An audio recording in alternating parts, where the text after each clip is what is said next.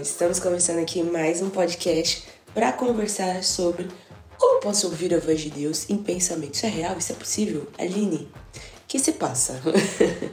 como que, que isso acontece, né? E eu quero bater um papo com vocês. Esse podcast é tudo sobre bate-papo, né? Eu tô vendo aqui como que eu comecei a maioria dos últimos podcasts e eu tô sempre falando assim, ah, é um bate-papo, gente. Preciso mudar essa introdução, né, gente? Porque já tá bem evidente que é um bate-papo. Ok, eu trouxe alguns versículos assim, só pra gente dar uma pincelada nesse tópico, tá ok? E eu vou compartilhar com vocês João 6,45. Na verdade, não. Esse daí não eu vou compartilhar Jeremias 33:3, que diz assim: Clame a mim e eu responderei, direi a você coisas grandiosas e insondáveis que você não conhece. Agora, o mais interessante mesmo é esse outro aqui, ó. Isaías 30:21, que diz: Quer você se volte para a direita, quer para a esquerda, uma voz nas suas costas dirá a você: Este é o caminho, siga-o. E eu fiquei em choque porque assim, eu fui procurar alguns versículos agora para trazer uma, uma referência para vocês e tal, e eu não conhecia esse Isaías 30, 21. E eu fiquei em choque porque é exatamente dessa maneira que o Espírito Santo fala comigo. Quantas vezes eu não tenho opções à minha frente e eu sempre pergunto mentalmente pro Senhor em mente: Pai, eu posso fazer isso, posso fazer aquilo, o que, que eu faço? E eu sinto o Espírito Santo me direcionando para uma coisa específica. E aí é exatamente aquilo que acontece.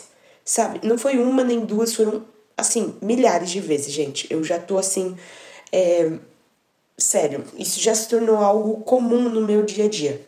Para vocês terem noção, a última, mais recente, foi semana passada. Eu ganhei aqui em casa, meu pai comprou uma cafeteira expresso, né, de fazer café expresso e tal. Eu tô muito viciada em café expresso agora no momento. Quem já ouviu eu falando no passado sabe que eu não tomava café, né? Nunca tomei café. Tomei só quando eu era muito pirralha e depois que eu cresci, assim, na, na adolescência, passei a odiar até o cheiro de café. Eu não conseguia sequer, ainda não consigo cheirar o cheiro do café, para ser bem realística com vocês. Aquelas bebem, mas não sente o cheiro. É bizarro, mas estamos aí. Ok. E aí, quando eu fui pra América, eu, eu fui apresentada, né, a outros tipos de café e eu fiquei assim apaixonada, fascinada. E a gente na minha viagem missionária, inclusive, eles deram pra gente como se fosse é, um dinheiro todos os dias pra gente ir na cafeteria. Os líderes da minha primeira viagem missionária para Califórnia, eles gostavam muito de, café, de cafeteria e eles deixaram ali um dinheirinho é, em torno de 15, 20 dólares por dia pra gente ir numa cafeteria e comprar um lanchinho da tarde e tal. 20 dólares, né, gente? Converte para real, 100 reais. Ai, Deus, ok. É, e aí a gente ia na cafeteria e essas cafeterias norte-americanas, elas não são iguais às cafeterias brasileiras, que tem chocolate quente, chá, sabe? Não tinha essas coisas. Só tinha café, né? Água e eu falei assim, tá de palhaçada. Então, o que, que eu fiz? Eu comecei a me aventurar. Tinha até umas coisas lá de suco também, mas eu comecei a me aventurar. Eu falei assim, eu vou provar um ou outro. Eles começaram a me indicar os cafés, comecei a provar. E gostei ali, mas não fui assim, vai, 100%, né? Me tornei fã, viciada, mas eu já ali, curti ali uns 50%, uns 60% o café.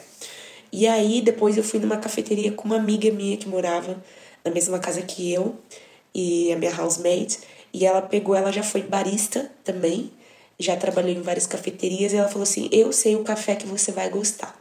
E aí ela me apresentou um, um white chocolate mocha, é, que é tipo um chocolate, um café com leite com chocolate branco. Gente, aí foi vício de primeira, um topping ali, um, um, um topo de chantilly, Senhor me socorre. Foi vício ali de primeira, fiquei muito viciada nessa bagaça. Enfim, e aí eu já tô gastando mais tempo aqui nesse podcast para contar a minha história com café do que outra coisa, né?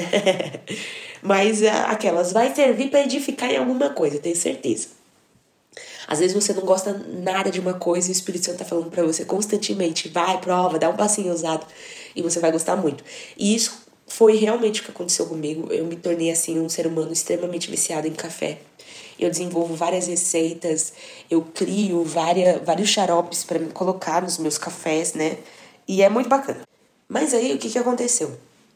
Eu estava me preparando para ir no curso de teologia, finalizei meu primeiro ano de curso de teologia semana passada, eu estou bem feliz, foi um ano assim muito legal, um ano que eu me aventurei nessa área também. Escola ministerial tinha equipa em outras coisas. O curso de teologia realmente ele é mais focado na questão teológica. Beleza. E aí eu estava preparando o meu café para levar para aula. E eu sempre levo de um outro café que eu tenho aqui, que é aquele solúvel, eu acho, não, daquele lá que você nesse café, né? Sempre levo o meu nesse café, que eu também tenho uma receita específica do Nescafé. Mas como eu ganhei a cafeteira expresso, né, aqui em casa meu pai deu para mim, para minha mãe, e eu peguei e falei assim, eu vou fazer um expresso. Antes de eu sair, eu perguntei pro Espírito Santo, faço meu café? Aí eu senti o Espírito Santo falando, faz não. Aí eu falei assim, não deve ser verdade. Eu nunca, vocês, vocês têm uma ideia, né? Eu tô aqui falando para vocês, né? Que isso já se tornou algo comum, que eu tô sempre perguntando, que isso já é, já é o meu dia a dia. E eu ainda assim, né? Ainda assim eu continuo duvidando. E o Espírito Santo vem para provar que, eu, que ele tava certo, né? Que eu tava errado. E eu senti o Espírito Santo falando assim: não, não leva não. Aí eu falei assim: não, gente, eu preciso do meu café, porque se eu não levar um café, eu vou dormir na aula, certeza. Eu vou levar o meu café. Beleza, fiz o café, demorei ali, já cheguei atrasada, fui beber o café. Falei assim: caraca, esse café tá ruim. Nossa, que café ruim da pega, o que será que aconteceu? E até então eu estava usando um pó de café que era um pó de café que eu tinha ganhado de uma amiga que veio visitar o Brasil, trouxe. Ele já vinha saborizado com baunilha e tal. Era o meu último vício e eu tava feliz da vida. Meu pó acabou, né? E eu não percebi isso, que se tratava do pó. E na hora que o Espírito Santo falou para mim, não leva, eu não entendi muito o porquê. Eu só fui entender dias depois. Na verdade, eu fui entender no mesmo dia, né? que eu fiz o café, cheguei na aula, virei pro meu amigo, o Gumazê, e falei assim, pô, Gu, senti o Espírito Santo falando hoje para mim não fazer o meu café. Aí eu fiz, né? Que bênção, eu fiz, tá uma bosta. Tava horrível o café, gente. Nossa, tá, eu não gostei. Enfim, nem tomei aquele café. Voltei para casa com o café inteiro. Nem dormi na aula, porque a gente teve vários embates lá, a gente ficou. Tivemos vários debates lá, a gente ficou super acordado debatendo várias coisas legais e tal. E aí eu, eu peguei e pensei, né? Poxa, devia ter ouvido o Espírito Santo, né? Passaram-se uns dias, fui fazer o café de novo e o café ruim de novo. Aí eu percebi que era a marca do café. Cogitei essa possibilidade, né? Porque no primeiro momento meus pais falaram, é porque você tá doente, aí perde o apetite, perde o, o olfato, perde tudo. Aí peguei e falei, ah, pode ser também, né? Mas aí eu lembrei que eu já tinha bebido na, na aula, né? Que eu tinha levado pra aula e o café era ruim mesmo. E aí eu cheguei à conclusão que a minha mãe tava comprando a marca errada. o café bom é três corações, galera. Porque o pilão, gente, eu não me adaptei, não. Não dá, não. Eu odiei esse café pilão. É, para fazer o expresso e tal. Prefiro o três coração e para ser bem sincero, eu prefiro mais o meu lá saborizado com baunilha, né? Mas como não tem aqui ainda, a gente sobrevive com esse. E aí, o que acontece? Isso é para vocês terem uma ideia, que muitas vezes na vida você vai ter opções ali à sua frente. E você muitas vezes não vai saber o que escolher. Eu até falei sobre um outro caso recente também, que eu perguntei pro Espírito Santo que eu ia comprar um mini móvelzinho pro meu quarto, e eu perguntei para ele se eu comprava azul turquesa ou se eu comprava branco. Lembrando que azul turquesa é o meu vício do momento. Eu quero tudo azul turquesa. Meu quarto tem vários detalhes de azul turquesa. Eu tô um vício, gente. Um nojo de pessoa. E aí, eu vi um desse móvelzinho vendendo quando eu fui na minha última viagem para os Estados Unidos. Eu vi um móvelzinho desse falei, nossa Deus, queria tanto isso, não vai caber na minha mala. E tenho certeza que eu não vou achar isso no Brasil. E para minha alegria, apareceu como indicação no feed do meu Mercado Livre. E eu falei assim: sangue de Jesus tem poder. Ai, pai, obrigada. E aí eu tava em dúvida qual cor que eu comprava e eu queria o azul turquesa. E eu senti o Espírito Santo falando: compra o branco. Comprei o branco, gente. Desse daí eu resolvi não bater o pé.